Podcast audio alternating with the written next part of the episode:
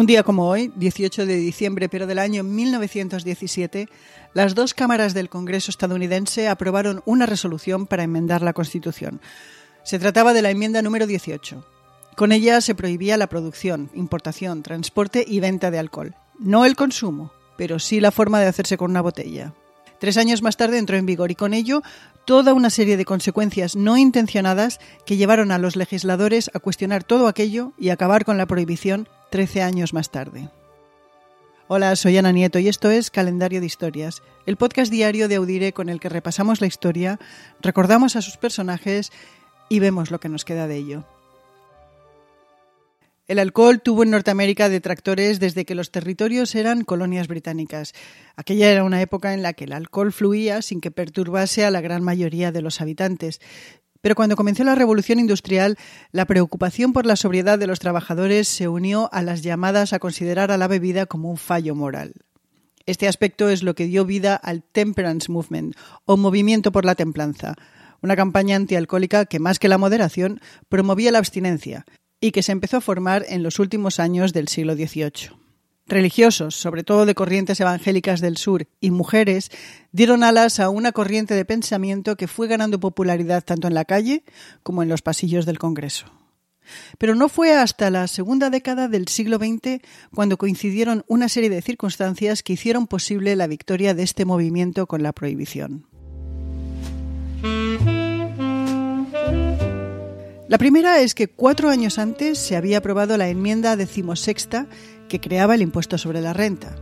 Hasta entonces el gobierno se financiaba casi en un 30 o un 40% con los impuestos del alcohol. Entonces no se podía acabar con el whisky, el ron o la cerveza porque pagaban por el funcionamiento del Estado. Pero solucionado el tema fiscal, los prohibicionistas vieron cómo el camino se les iba despejando. Una segunda cosa que les ayudó fue la Primera Guerra Mundial.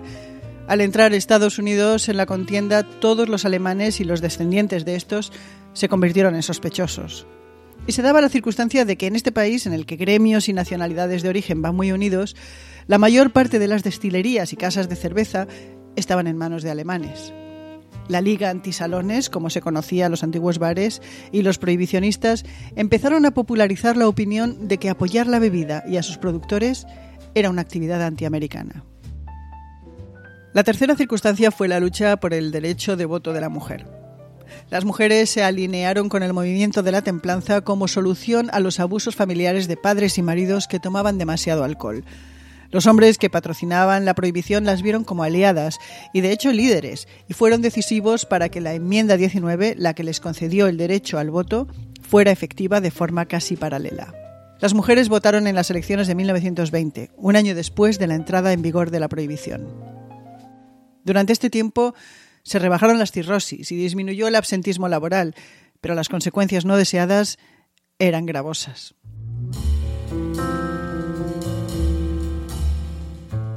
Para empezar, fueron económicas. Quienes anticiparon que la prohibición de venta de alcohol permitiría que el dinero de ese consumo se destinara al de otras compras como más ropa, libros, bebidas gaseosas, mejores viviendas o más entretenimiento, se equivocaron de plano. La demanda no se redirigió a ningún sitio y lo que sí que se notó es que la gente iba menos a restaurantes porque no se podía beber.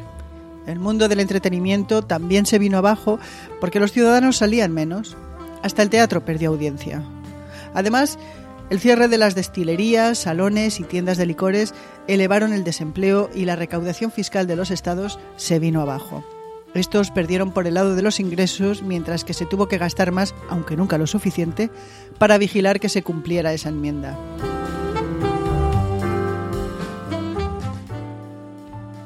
La peor de las consecuencias fue la fuerza que adquirió la mafia, que encontró en el comercio ilegal de alcohol una fuente de ingresos que eclipsaba a todo lo ingresado anteriormente con la extorsión, la prostitución y el dominio de las apuestas. Fueron los años de Al Capone y el agente Elliot Ness. Policías y otros agentes de la ley caían ante los sobornos y las complicidades necesarias para mantener este comercio prohibido. Millones de americanos optaron por las actividades ilegales y los juzgados no daban abasto para ver los casos que tenían ante sí por razones siempre ligadas a actividades ilegales con el alcohol. Y se siguió bebiendo. Además de los bares clandestinos llamados speakeasy y las redes de ventas al margen de lo legal, Se vendía zumo de uva con instrucciones para su fermentación y en el campo muchos graneros se convertían en destilerías ilegales donde se producía un alcohol duro llamado moonshine, no siempre saludable. Muchos bebedores murieron por las malas condiciones del alcohol. Algunas destilerías en los baños de los apartamentos de las ciudades explotaban. Además, los vacíos legales y excepciones se usaron hasta la saciedad. Una de estas excepciones es la usada por la Iglesia Católica, que podía consumir vino para misa. Y se produjo mucho vino para misa. La producción de uva en la muy católica California se incrementó un 700% durante la prohibición, por más que los feligreses no se hubieran multiplicado. La demanda legítima de vino sacramental aumentó en 3 millones de litros en apenas dos años. También se permitió la venta de alcohol para usos medicinales el whisky era accesible con receta médica para calmar dolores y ansiedades. Las farmacias se convirtieron entonces en una tapadera de venta ilegal y de repente todo el mundo quería ser farmacéutico. Durante la prohibición, en Nueva York se multiplicó el número de farmacéuticos registrados. Los efectos buscados por las prohibicionistas no se materializaron y lo negativo empezaba a ser muy duro de sobrellevar.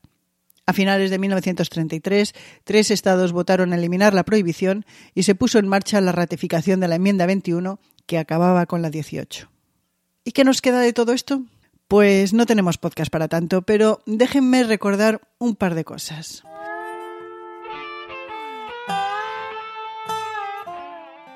La ley dejó muchas reliquias, como por ejemplo que hasta hace unos años no se pudiera vender alcohol los domingos en las tiendas de Nueva York.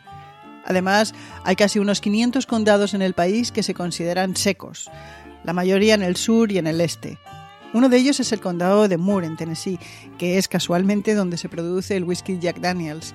Allí no se vende el producto local. Y nos queda el NASCAR. Esas carreras de coches tan profundamente americanas son otras de las reliquias de la prohibición, de cuando se cargaba alcohol para su distribución en coches tuneados para que fueran más rápidos y pudieran evadir a la policía. Esas carreras son ahora oficiales.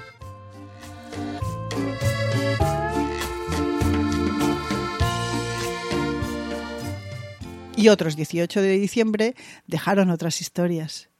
En 1916 terminó la batalla de Verdún, la más larga de la Primera Guerra Mundial, en la que fallecieron 300.000 soldados y en 1923 se creó la Zona Internacional de Tánger.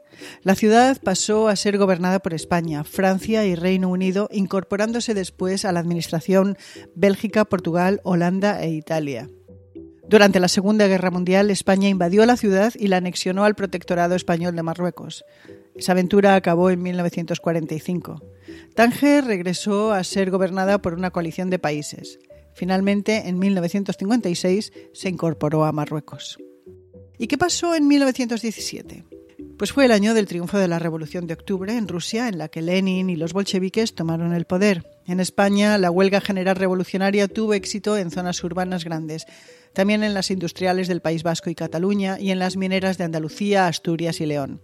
El conflicto se saldó con 71 muertos y más de 2.000 detenidos. Y cerramos el programa de hoy con una cita del cantante punk Yellow Biafra. Por cada prohibición que se crea, también se crea una clandestinidad.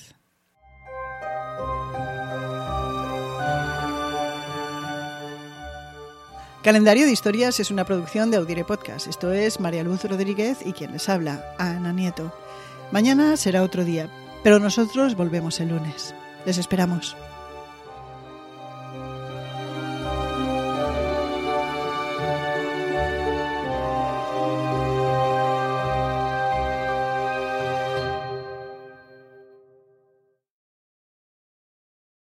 Karen is the proven expert in addiction treatment. A recent independent study showed that 94% of Karen patients were still in recovery 90 days post-treatment. Visit caron.org slash real.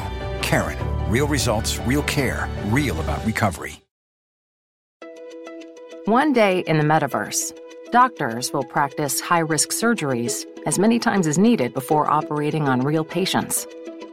Education will be more immersive allowing art students in Ohio to visit museums across the world without a plane ticket, and giving science students in Florida the opportunity to sail through Saturn's rings.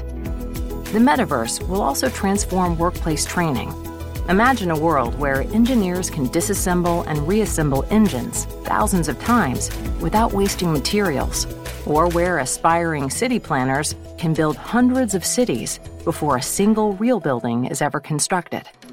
The metaverse may be virtual, but the impact will be real. Learn more about what Meta is building for the metaverse at meta.com slash metaverse impact.